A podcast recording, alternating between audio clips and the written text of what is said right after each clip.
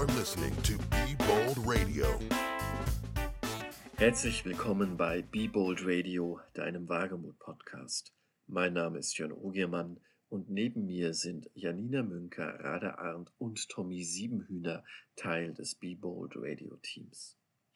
Mein heutiger Gast ist ein Mann, den ich sehr schätze und der sich beruflich mit allerlei Fragestellungen rund um das Thema Welterbe beschäftigt. Darüber werde ich heute allerdings nicht mit ihm sprechen, sondern über seine innere Reise. Was es mit dieser inneren Reise auf sich hat, das werden wir in den nächsten Minuten erfahren. Und der Mann, von dem ich rede, ist Matthias Ripp. Matthias, schön, dass du bei uns bist. Jörn, toll, dass wir uns so mal wieder treffen. Wir haben uns ja die letzten Jahre nicht so oft gesehen, aber ich freue mich immer, wenn wir Kontakt haben und wenn wir uns austauschen. Ja, das geht mir genauso. Und ähm, ich freue mich sehr darüber, dass es mit uns beiden jetzt klappt und wir zusammen ein Gespräch führen äh, können. Und bin wirklich ganz gespannt, ähm, auf was wir jetzt gleich zu sprechen kommen werden. Bei Be Bold, ich weiß, du hast schon die eine oder andere Folge gehört. Äh, danke dafür auch. Fangen wir ja immer mit so einem Dreiergespann an Fragen an und das würde ich dir jetzt auch gerne stellen. Und das lautet, wer bist du, woher kommst du und wo geht es eigentlich gerade hin für dich? Ja, ich bin Matthias Ripp und äh, ich bin eigentlich Geograf und bin nicht mehr so ganz jung gefühlt, ja. Geht es bald auf die 50 zu. Und wo komme ich her? Ja, ich habe schon viele, viele Reisen hinter mir im Leben, ja. Sowohl äh, analoge Reisen, aber auch Reisen, die mich auch vielleicht näher ins Innere gebracht haben. Und wo geht die Reise hin?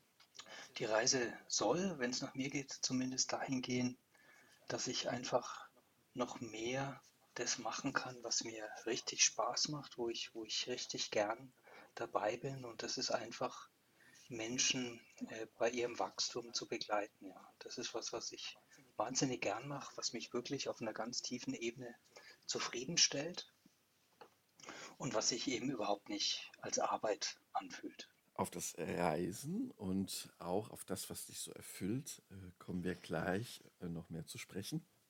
Bevor wir das aber tun, äh, du weißt ähm, ja, dass es bei uns um Wagemut geht. Und deswegen möchte ich auch gerne mit dir zunächst mal über Wagemut sprechen und dich zunächst einmal fragen, was ist eigentlich Wagemut für dich? Was ist deine ganz eigene Definition von Wagemut?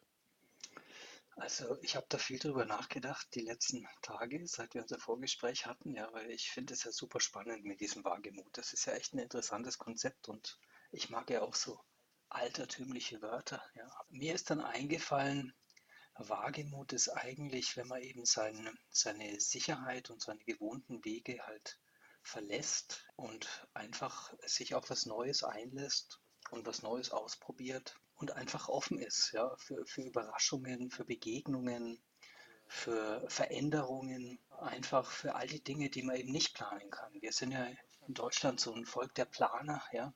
Wir lieben ja unsere To-Do-Listen und ich finde, Wagemut ist ein bisschen das Gegenteil davon, dass man eben offen ist für das, was spontan passiert, für das, womit man nicht rechnet. Und das ist eigentlich eine, eine super, super spannende Geschichte, die, glaube ich, auch jetzt ganz vielen Menschen jetzt in diesem äh, ätzenden zweiten, vielleicht schon dritten, man weiß es gar nicht, Lockdown einfach auch fehlt. Ja. Wir haben keine Überraschungen mehr. Dem stimme ich freimütig zu. Lassen wir also äh, den Lockdown mal beiseite, in der tatsächlich ähm, es, äh, wir kaum die Gelegenheit haben, wagemutig zu sein, zumindest nicht in diesem normalen Kontext. Trotzdem an dich die Frage, wie ist eigentlich deine ganz äh, eigene innere Resonanz darauf, ob du selber wagemutig bist oder gewesen bist in deinem Leben? Ich glaube, Wagemut hat ja ganz viele verschiedene Ebenen. Also in, oft ist es ja diese Idee, dass man irgendwas ganz Verrücktes macht oder was ganz Mutiges macht oder, oder sich total verändert. Und oft sind diese Veränderungen ja auch im Außen. Und ich muss sagen, wenn ich jetzt mit 47 so auf mein, auf mein Leben zurückblicke, dann war am Anfang, war ich wagemutig, als ich mich auf so Reisen im Äußeren eingelassen habe und mhm. eben mal ganz alleine los bin und so ohne jedes Sicherheitsnetz. Aber mittlerweile, je älter ich werde, finde ich es auch zunehmend wahnsinnig wagemutig, wenn man sich eben auf die Reise nach innen einlässt. Ja. Mhm. Das heißt einfach seine, seine Gefühle besser kennenzulernen, sich mit den Dingen mal zu beschäftigen, äh, die, die man aus der Vergangenheit irgendwie mitgebracht hat. Ja. Und ich glaube, dass das was ist, wofür man wirklich ganz unglaublich viel Wagemut braucht. Mhm. Viel, viel mehr wie für das, woran alle immer denken, hier neuer Job oder Umzug oder was auch immer, ja. Sondern, also irgendwie habe ich mir so überlegt, der, der, der ultimative Wagemut ist, wenn man sich einfach traut, nach innen zu schauen und sich mit sich selbst zu beschäftigen und diese, diese unendlich alte Frage zu klären, ja, wer, wer bin ich überhaupt, ja? Lass uns gerne mal bei diesem inneren Wagemut bleiben, mit der Frage, an welcher Stelle in deinem Leben hat dieser innere Wagemut dir eine Wendung gegeben? Also es war wahrscheinlich, also es gab ein paar so Auslöser, wo ich eigentlich angefangen habe, diese Reise vom Außen, was ich auch immer noch wahnsinnig gerne mache und so, ja, also ich bin schon immer noch so ein Welterkunder, ja, in verschiedenen Welten, aber irgendwann so mit, mit 40 und äh, da haben wir uns ja dann auch kennengelernt, ja, habe ich einfach angefangen und, und habe so das Bedürfnis in mir gespürt, dass ich mich verändern will. Ja, das haben ja viele so in der Mitte des Lebens, ja, Midlife Crisis und so weiter, aber ich habe dann eine gute Freundin gehabt und die hat mir dann eigentlich mal knallhart gesagt, Mensch, diese Veränderung, wenn du richtig mutig sein willst, dann fang doch mal bei dir an, ja. Und mach nicht das, was viele so in der Lebensmitte machen, neuer Job, neue Frau, was weiß ich, ja, äh, neuer Ort, sondern, sondern schau doch mal nach innen, ja.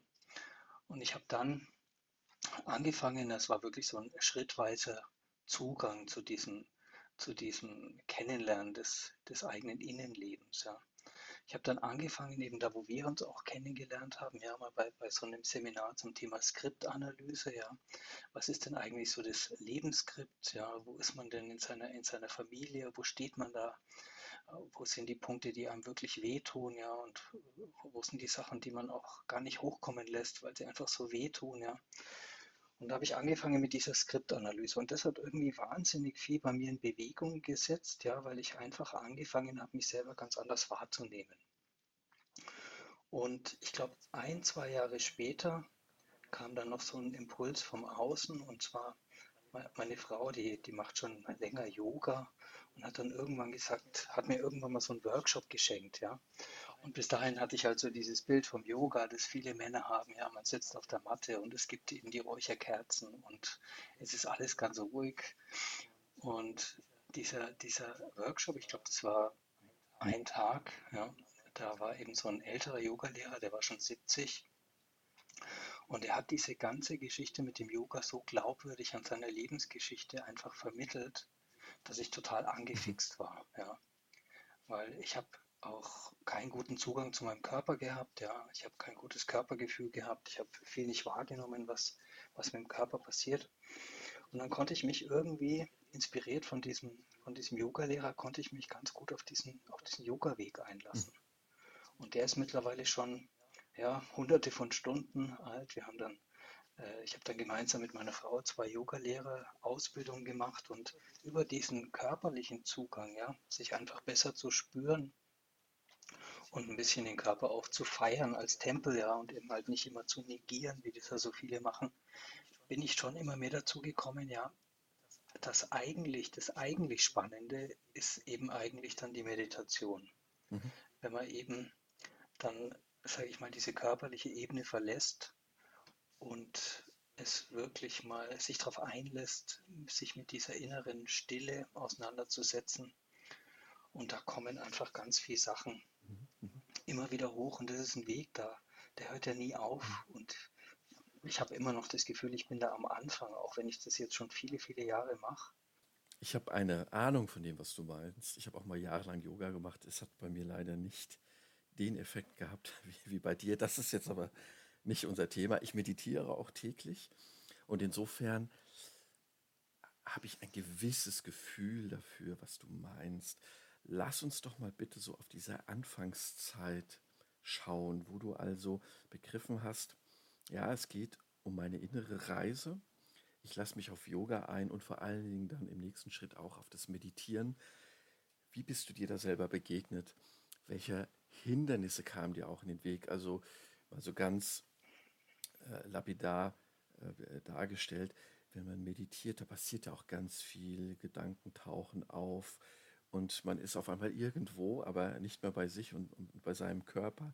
Also es, ganz viele Prozesse werden, äh, entdeckt man erstmal an sich. Wie hast du das erlebt und wie ist dann, äh, hat es bei dir vielleicht auch so eine Entwicklung gegeben von diesen anfänglichen äh, Versuchen, die vielleicht so an Stottern erinnern, bis heute? Wie war das für dich? Ja, es war eine totale Entwicklung und es ist ja, es geht ja immer noch weiter. Also am Anfang war es schon so, ich meine, das, was mir am meisten im Weg stand, war wahrscheinlich mein Selbstbild, ja. Weil erstmal ist das ja, also Männer und Yoga ist schon mal nicht so irgendwie verbreitet, ja. Ich freue mich über jeden, den ich immer in irgendeinem Yogakurs mal treffe und meditieren ist ja auch, wie soll ich sagen, es gibt ja viele, die können damit überhaupt nichts anfangen und es hat halt so einen sehr stark esoterischen Beigeschmack. Und ich glaube, am Anfang stand ich mir wirklich selber im Weg, ja, weil ich nicht zulassen konnte, mich darauf einzulassen, ja. Und ich habe auch ganz am Anfang war, war so mein Ding, ein bisschen so Power-Yoga und man muss den Körper ins Schwitzen bringen und Muskeln aufbauen und so. Und mittlerweile habe ich schon gelernt, dass das ja eigentlich mit dem Echten gar nichts zu tun hat, sondern das ist ja eigentlich eher so eine adaptierte Geschichte, ja. Und bei dem, bei der, beim Meditieren auf der Matte, da habe ich am Anfang, wie es wahrscheinlich vielen geht, sehr stark eben angefangen mit Techniken zu arbeiten, ja, also Atemzellen oder eben, also ich habe hab mir das so vorgestellt, es gibt so eine Blaupause und wenn du die befolgst, ja, dann kommst du da rein. Ja, und ich muss erst sagen, dass erst, erst in den letzten auch Monaten, ja, ist mir das ein bisschen wie Schuppen von den Augen gefallen, und ich bin an so einen Punkt gekommen, wo es einfach wunderschön ist, wenn man sich von diesen ganzen Techniken total löst, ja, und einfach nur da ist mhm. und einfach schaut, was passiert, ja. Und auf einer übertragenen Ebene glaube ich schon, dass man sich eigentlich ja von seinem Selbstbild, das man hat, ja, und das man ja immer wieder auch im Außen äh, durch Bestätigung versucht, irgendwie aufrechtzuerhalten, ja, dass man sich von diesem Selbstbild einfach mal wirklich radikal auch löst und, und, und ganz frei ist. Ja. Das hat ja sehr viel mit Freiheit zu tun, mit innerer Freiheit. Ja. Mhm. Und ich komme mittlerweile schon immer öfter an Orte, wo ich einfach diese ganzen Konzepte mal gehen lassen kann. Und ich muss sagen, das ist ein wunderschönes Gefühl, wo ich sehr viel Geborgenheit verspüre, mhm. ja, wo ich auch sehr viel ja, in Schwingung kommen, ja, mit allem, was in der Welt so ist, ja. Und das führt, mit, führt mich einfach ganz tief nach innen. Mhm.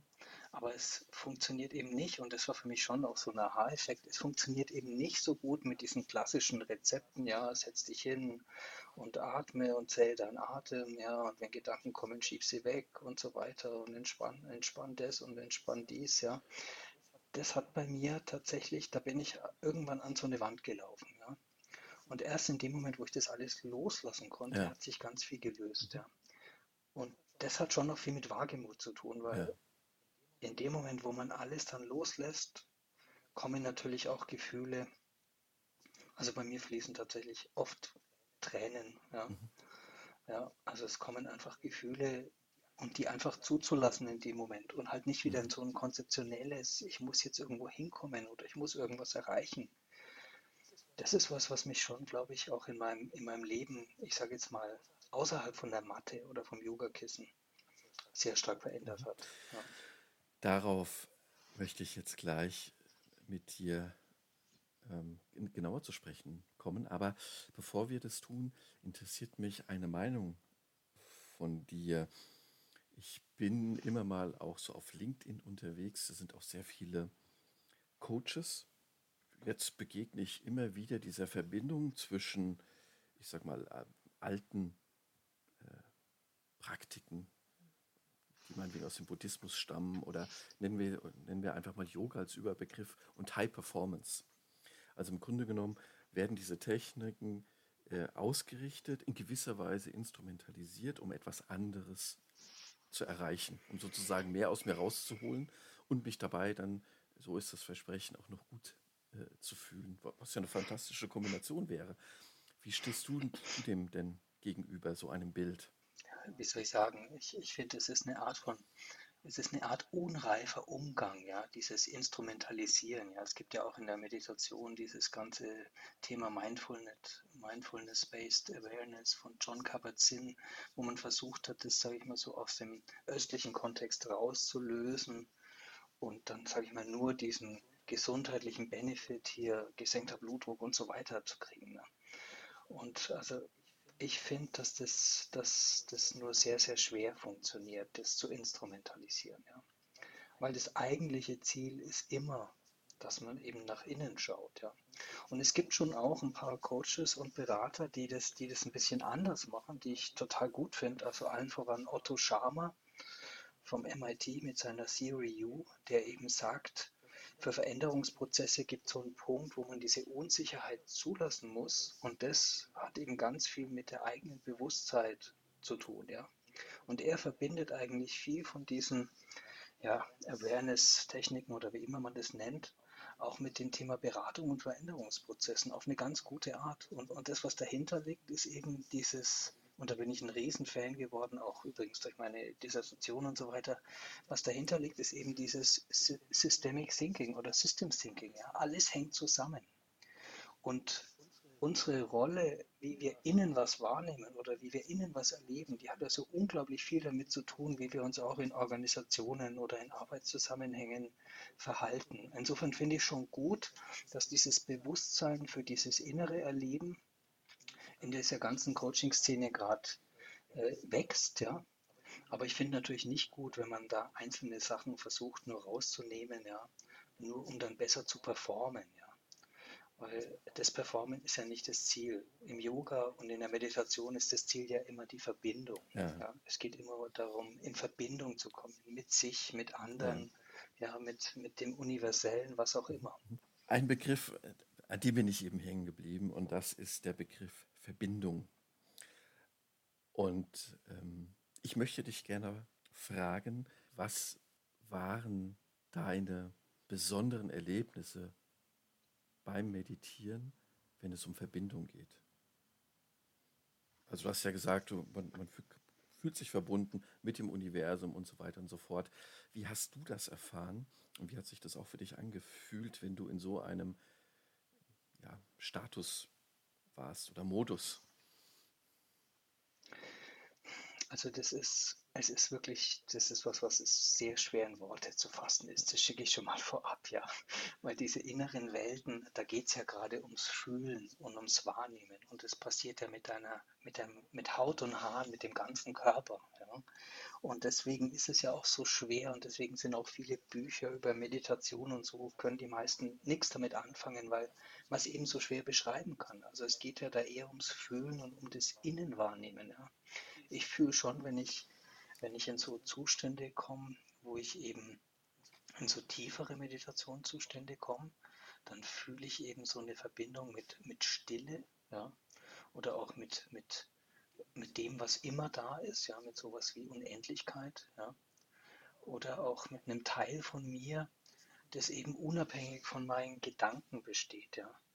Also mit dem Teil meiner Persönlichkeit, äh, der, der vielleicht schon da war, als ich auf die Welt gekommen bin und der vielleicht auch immer noch da ist, äh, bis ich sterbe oder vielleicht auch darüber hinaus. Ja. Mhm. Und dieses zu spüren, das sind dann oft Zustände, wo, wo, wo man eben in eine sehr große Ruhe und Stille kommt. Ja. Also da passiert gar nicht mehr so viel. Also es ist vielleicht mehr das Sein, ja, wie das, wie irgendwas wahrzunehmen, was in dem Moment da ist, ja. Und in dem Moment ist eben das Sein, und das ist ja auch dieses Konzept vom Yoga, ist ja eben dieses Sein, das gleiche Sein, das alle anderen auf der Welt in dem Moment auch erleben. Ja. Und da ist man dann eben in dieser Verbindung mit allen anderen Lebewesen und so weiter. Mhm. ja, so ein Hauch Ahnung habe ich dich, wenn ich das mit dem abgleiche, was ich selber so beim Meditieren erlebt habe. Jetzt hast du, es ist jetzt schon ein paar Minuten her, ja auch schon mal anklingen lassen, wie sehr sich das selber verändert hat. Und über diese Auswirkungen würde ich jetzt gerne mit dir reden, aber zunächst einmal mit einem bestimmten Aufhänger. Und zwar hast du ganz am Anfang gesagt, dass es dir Erfüllung bereitet, andere beim Wachsen oder beim Wachstum zu begleiten. Wie hat, wie hat das jetzt in dein Leben Einzug erhalten? Also genau das zu tun. Wie, wie machst du das, andere zu begleiten beim Wachsen, beim Wachstum? Mhm. Also ich habe tatsächlich ganz am Anfang, also nach der Schule, als ich mein erstes Studium aufgenommen habe, dann war das erste, was ich studiert habe, war tatsächlich Grundschullehramt. Ja. Ich, wenn du mich so fragen würdest auf der Straße, würde ich wahrscheinlich heute sagen, ich weiß gar nicht mehr, warum ich das gemacht habe. Ja. Aber heute, ja, ist mir total klar, dass es für mich so eine große Erfüllung ist, einfach Menschen beim Wachstum zu begleiten. Und das ist eben oft in dieser Rolle, ja, wo man nicht unbedingt ihnen was beibringt, ja, sondern wo man sie eben wie ein Geburtshelfer sanft dabei begleitet, neue Erfahrungsräume zu betreten oder wie auch immer man das, man das beschreibt. Ja. Und ich habe auf verschiedenen Ebenen in den letzten Jahren wieder angefangen, eben das zu tun. Zum Beispiel habe ich mit meiner Frau eben so eine, das ist im Prinzip nur Family and Friends Yoga Gruppe heißt die ja, wo, wo halt wir mit, mit Freunden und einigen, die dazugestoßen sind, halt einmal die Woche Yoga unterrichten und das ist, ich finde es unglaublich erfüllend. Ja. Und beim, beim Yoga-Unterrichten ist ja der Unterschied zu, ich mache beruflich auch ganz viele Vorträge, auch für sehr viele Leuten und so, aber Yoga ist was ganz anderes. Weil du hast diese körperliche Dimension, du musst in eine Resonanz kommen, du musst einen Rhythmus finden, ja, du musst auch bei dir sein, ja wenn du, sage ich mal, im Kopf, wenn da noch was anderes rattert, dann bist du einfach in dem Moment kein guter Yoga-Lehrer. Also es hat sehr viel zu tun mit diesem in Verbindung kommen und es kommt eben diese körperliche Ebene dazu. Ja. Das macht mir unglaublich viel Spaß und das finde ich total befriedigend.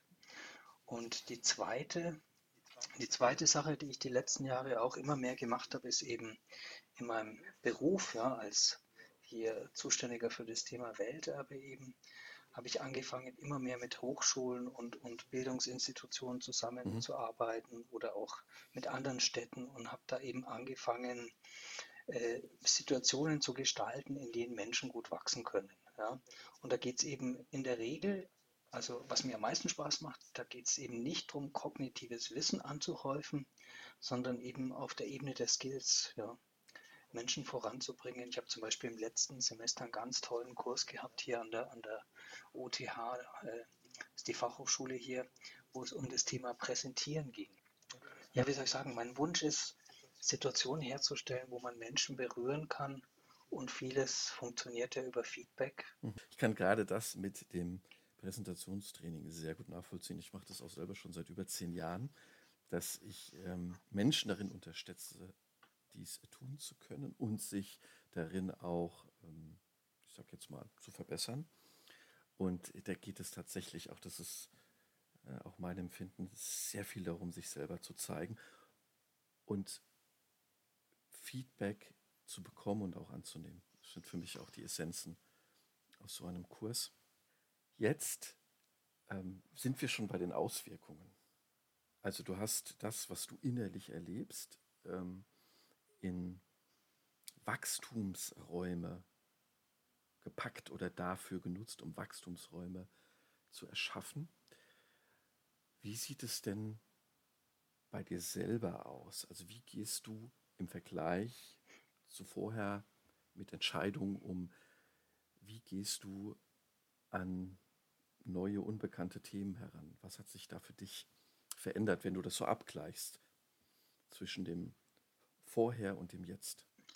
Also was sich sicher verändert hat, aber wo ich immer noch auf dem Weg bin, ja, ist eben dieses, dass man, dass ich nicht mehr mein ganzes Handeln oder Verhalten eigentlich an dieser externen Bestätigung ausrichte, ja, sondern mit dieser inneren Ruhe oder mit dieser, mit diesem Finden, ja, des, der eigenen Selbstwahrnehmung oder mit einem veränderten Selbstbild schaffe ich es öfter, aber nicht immer, noch lange nicht immer, aber ich schaffe es öfter in Situationen einfach dieses, äh, ich brauche positive Bestätigung, ja, einfach wegzulassen. Und ich habe gemerkt, dass das ein bisschen der Schlüssel zu tiefen Begegnungen auch ist, ja. Weil wenn wir ganz ehrlich sind und mal gucken, egal ob im, im privaten oder im beruflichen, wir machen so viel, um einfach diese positive Bestätigung zu kriegen. Oder im Umkehrschluss, habe ich neulich bei eben Klaus Eidenschink gelernt, fand ich ganz interessant, im Umkehrschluss, um eben Scham zu vermeiden, ja. Das schlimmste aller Gefühle sind ja Schamgefühle, ja.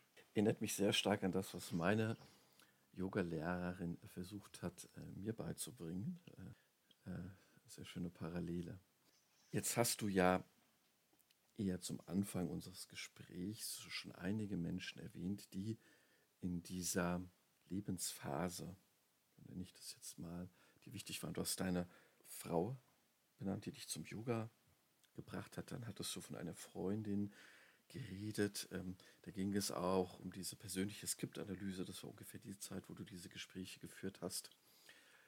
Ähm, und dann bist du noch einem Lehrer begegnet, glaube ich, äh, Yoga-Lehrer, da war ja. das. Mhm. Ähm, wir sind jetzt also bei dem Thema Begegnungen.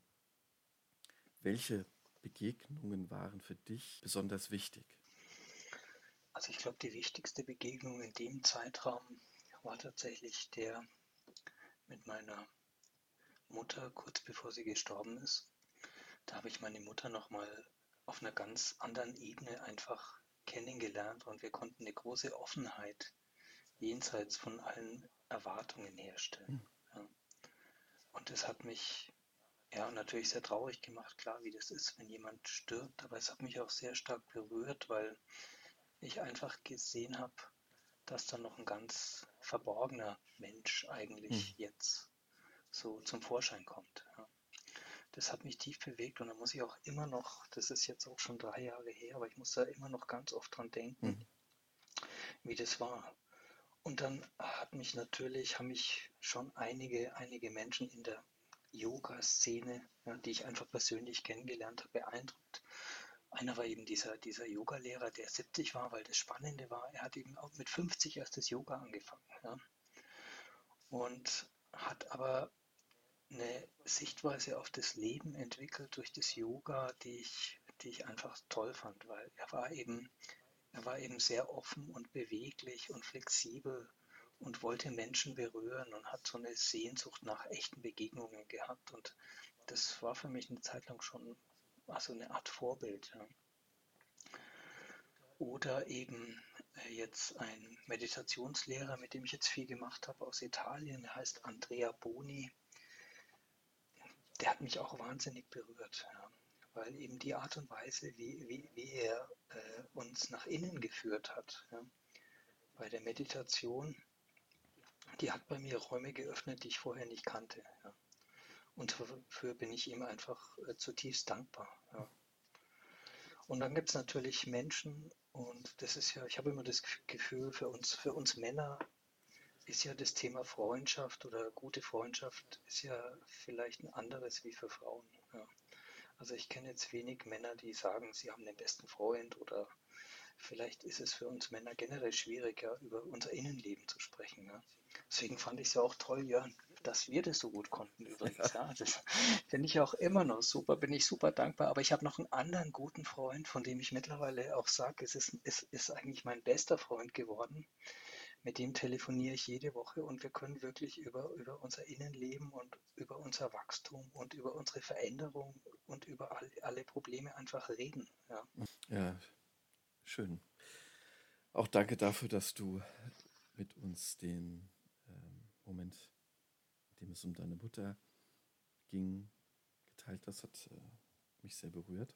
Habe äh, die Tiefe gespürt, die da von dir ausgeht.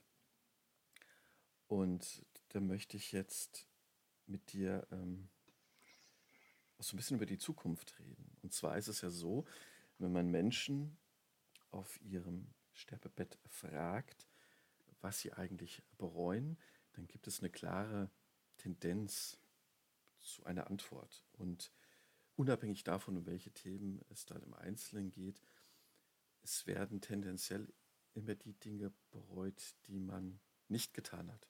Oder derjenige, der im Sterben liegt, eben nicht getan hat. Stand heute, was möchtest du denn in deinem Leben noch tun, damit du, wenn du dann mal in der Situation sein solltest, nicht sagen musst, ich habe bereut, etwas nicht getan zu haben? Also ich habe ich hab tatsächlich, gerade auch mit dem ganzen Yoga, habe ich für mich so dieses, diesen Wunsch entwickelt oder dieses Ideal oder Ziel oder wie auch immer, dass ich eigentlich das Leben in, in all seinen Facetten, mit allen Farben, ja, einfach leben möchte. Und dazu gehört eben auch ganz viel Fühlen, womit ich mir früher total schwer getan habe, einfach meine eigenen Gefühle wahrzunehmen. Und mein Wunsch ist einfach, weiter diesen Weg zu gehen, das Leben mit dieser großen Offenheit zu leben und sich einfach von Dingen berühren zu lassen. Und dazu gehören natürlich die Begegnungen mit ganz vielen Menschen, mit die, die es schon in meinem Leben gibt, aber bestimmt auch noch viele neue, die dazukommen. Ja. Und ich sage mal, vielleicht im Umkehrschluss passt vielleicht gut dazu. Ich hatte, ich hatte letzte Woche hatte ich ein, ja, wie eine Art Jobinterview oder so ein Vorgespräch. Und da ging es um einen Job in Saudi-Arabien. Ja. Und äh, zahlen unglaublich viel, ja. Und es gibt unglaublich viele Mitarbeiter. Man kann unglaublich viel bewegen, ja. Und vielen Menschen, denen ich das erzählt habe, die haben dann gesagt, ja, bist du verrückt, wieso machst du das nicht? Das ist ja unglaublich. Ne? Aber ich fand es von mir wagemutig, dass ich mich dagegen entschieden habe. Ja? Weil ich einfach weiß, dass ich in so einem Setting, ja, auch wo, wo man vielleicht im Draußen nicht so viel machen kann, wo man auch weit weg ist von Menschen, die einem wichtig sind, ja, wo man einfach diese, diese Verbindung zu Menschen sehr viel schwieriger eingehen kann, da werde ich ganz sicher nicht glücklich werden, ja. Das bin ich ich, ja. Und da ist dann das Geld und der Erfolg und der Fame und ist dann einfach nicht so wichtig. Ja. Du hast so etwas gesagt, ich verrate jetzt nicht genau, was das ist. Ähm, weil dann würde ich die Antwort auf diese Frage vorwegnehmen.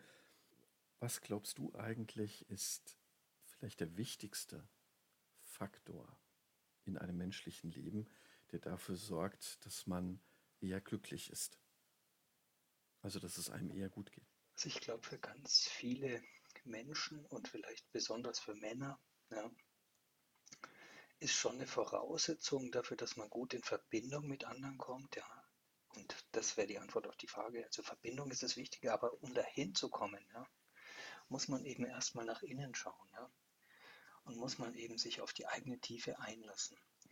Und Erfahrungs, also erfahrungsgemäß oder viele Menschen, denen ich begegnet bin, wo diese Tiefe vorhanden ist, die haben im Leben eben auch schon Krisen erfahren oder haben, haben schon mal große Schwierigkeiten gehabt und ich habe schon das Gefühl, dass diese Krisen ein bisschen die Voraussetzung dafür sind, dass man eben diese Tiefe bekommt oder dass man sich auf diese Tiefe einlässt.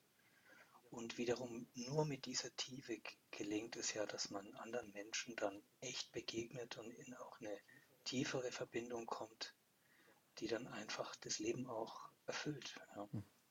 Und es ist schon sehr verlockend, immer an dieser Oberfläche zu bleiben und immer nur über, sage ich mal, seine Haus, Boot, Auto und berufliche Dinge und ne, man kennt es ja so, man lernt jemand Neues kennen und, und was machst du so und zack geht diese berufliche Story los. Ne? Ich finde es mittlerweile mega langweilig. Ne?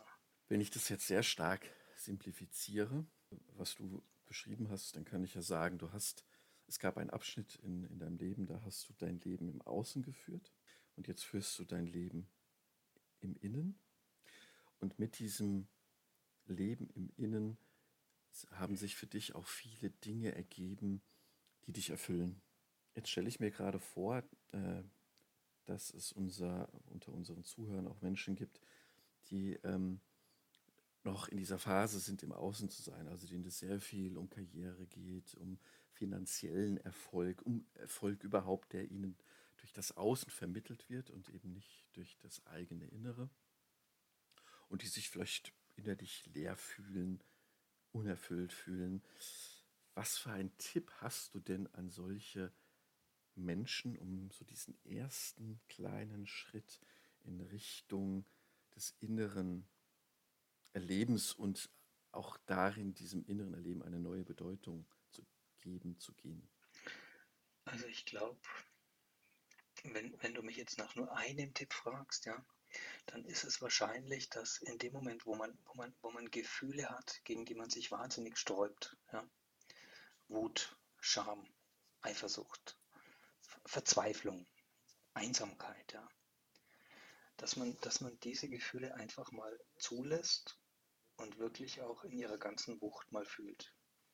Weil oft sind diese, diese negativen Gefühle der Auslöser, dass man einfach Interesse bekommt, sein Innenleben danach zu erkunden. Und meine Erfahrung ist schon jetzt zum Beispiel auch mit, mit meinen Studenten Anfang 20, die waren total offen auch für so Persönlichkeitsentwicklungssachen. Ja.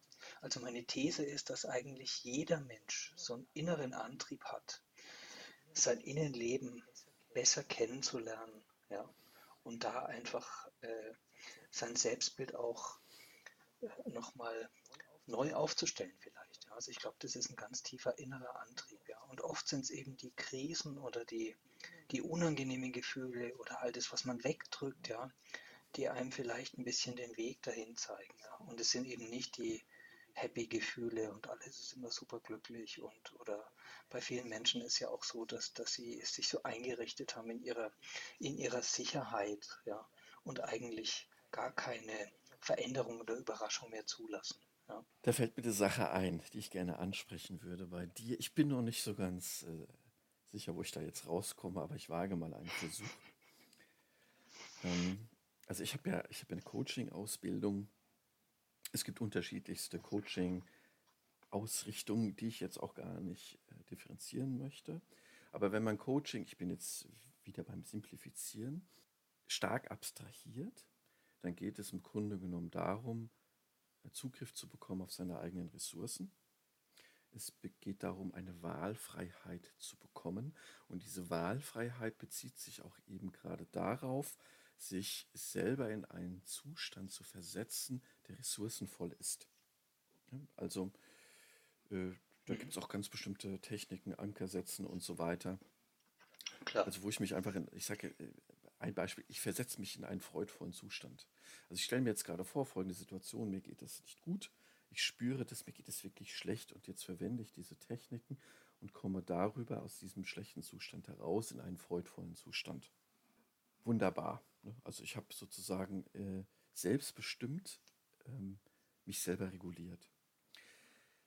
Ähm, dahinter setze ich jetzt erstmal einen Punkt. Und jetzt gibt es aber andere Richtungen, und da beziehe ich das jetzt ein, was du gerade gesagt hast, in der die eigentliche Veränderung darüber stattfindet, dass man sich dem stellt, ganz bewusst stellt, was einen so runterzieht. Also wir können es jetzt negative Gefühle äh, nennen. Ähm, es gibt andere äh, Menschen, die nennen das innere Realität.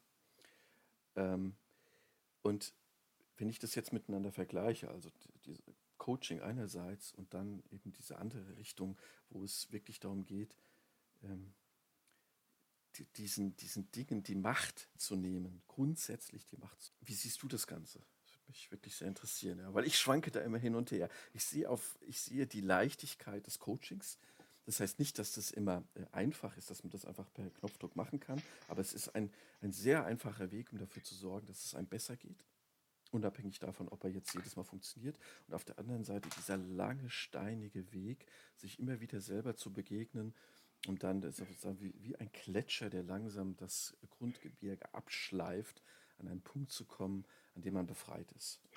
Das war jetzt ein sehr schönes Bild, Jörn, ja. Also ich glaube schon, es sind, es, sind, es sind ein bisschen unterschiedliche Dinge. Oder das eine erinnert mich ein bisschen an, den, an, an meine Mittagsrunde mit dem Hund, ja. Halbe Stunde raus, ja, also Coaching, ja. Und das andere ist vielleicht dann eher, wenn man mal hier nach Santiago pilgert oder so, ja. Es ist eine längere Geschichte. Ich, ich bin ja selber auch ausgebildeter Coach und ich habe auch schon viele Coachings gemacht und ich habe ja gar nichts gegen Coachingstechniken oder so.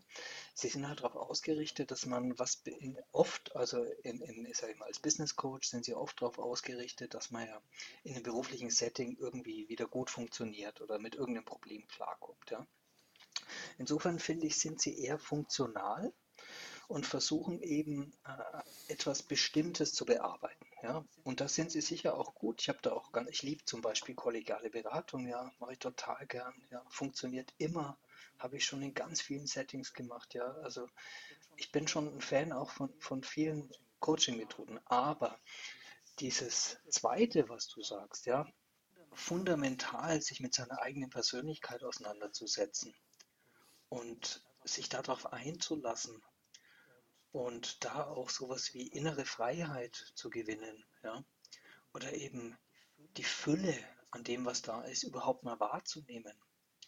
Das hat, glaube ich, schon eine andere Dimension und da glaube ich auch, da hört dann oft auch, sage ich mal, ich habe das auch selber in Coachings erlebt, da hört dann auch das auf, was Coaching leisten kann.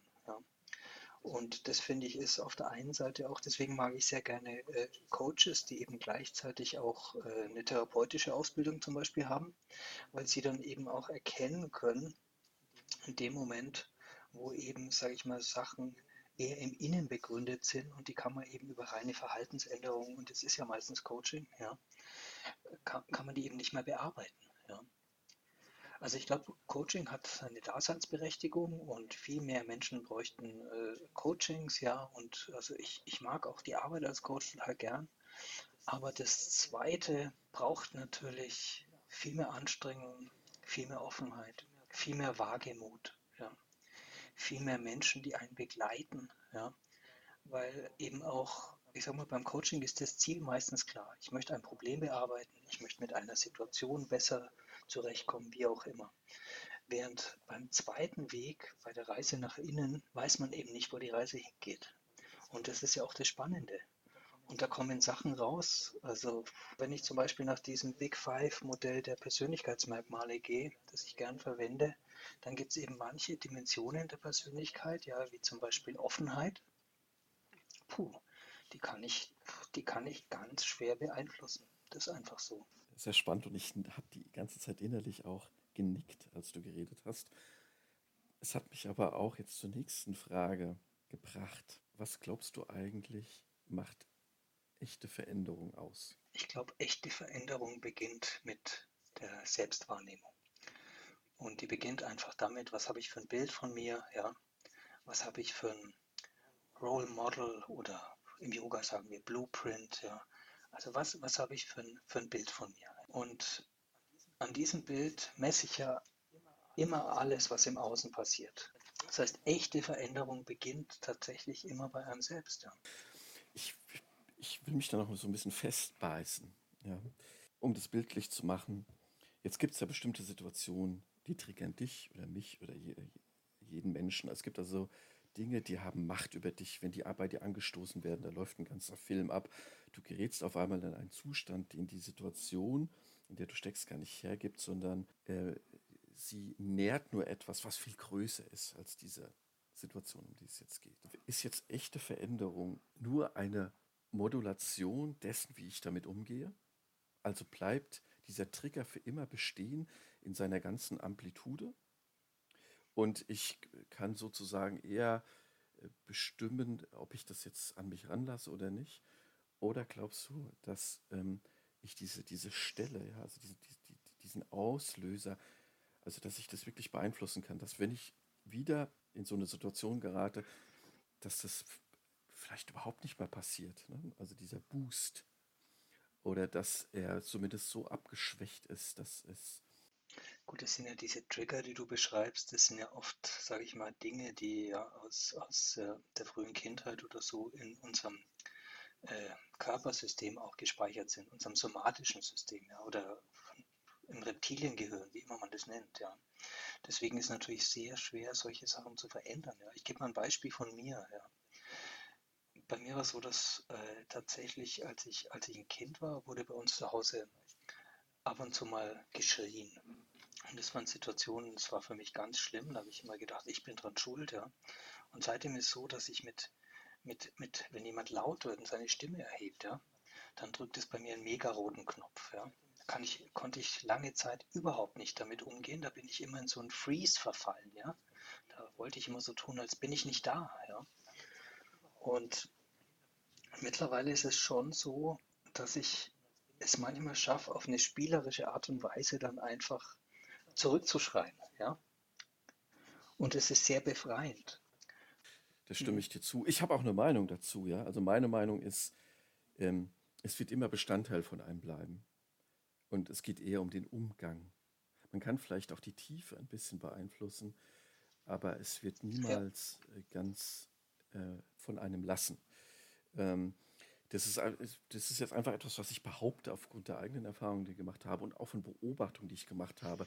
Also ich habe auch Menschen kennengelernt, die ja über äh, Jahrzehnte als Coaches tätig sind und äh, die mhm. sozusagen behauptet haben, sie haben äh, an sich gearbeitet und sie haben das, sie haben sich selbst geheilt.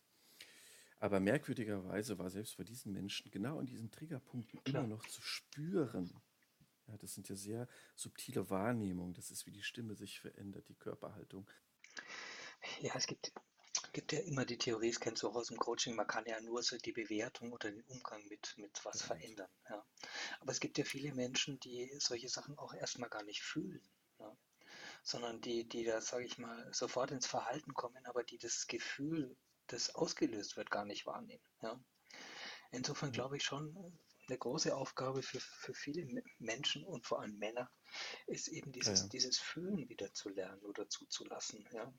Und dann kann ich ja immer noch, äh, vielleicht, wenn ich mal reif genug bin, kann ich ja immer noch entscheiden, wie gehe ich jetzt mit diesem Gefühl um. Ich schaue gerade auf die Uhr, wir haben jetzt fast eine Stunde geredet, sind irgendwie eigentlich noch mitten im Gespräch, ähm, müssen jetzt trotzdem langsam zum Ende kommen und ich hoffe natürlich, dass wir weiter im Gespräch bleiben, außerhalb des Podcasts. Das würde mich sehr freuen.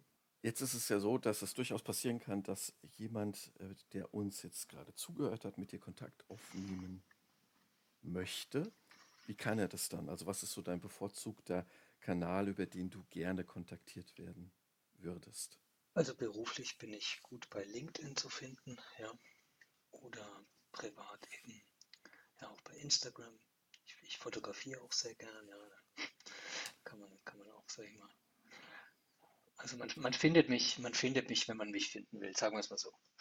Das haben wir noch gar nicht erwähnt, dass du auch fotografierst. Ähm, und ich bin großer Fan, habe ich dir schon gesagt. Danke. immer wenn ich deine Bilder sehe, bin ich äh, begeistert. Ähm, insofern kann ich es nur jedem empfehlen, mal ähm, äh, dich auf Instagram zu suchen. Man findet dich wahrscheinlich wie auf Instagram einfach mal. Unter meinem ganz normalen Namen. Ganz normaler Name. Wunderbar. Ja, Matthias, dann möchte ich mich jetzt noch ganz, ganz herzlich bei dir bedanken für dieses Gespräch, das ich als außergewöhnlich erfunden habe. Und ähm, mir ist nochmal bewusst geworden, wie sehr ich es äh, schätze, dich zu kennen. Danke, lieber Jan. Danke, es, geht mir, es geht mir ganz genauso und äh, ich bedanke mich bei dir für die Einladung und freue mich, wenn wir uns oft und in dieser Tiefe bald wiedersehen. Ja. Tschüss. You're listening to Be Bold Radio.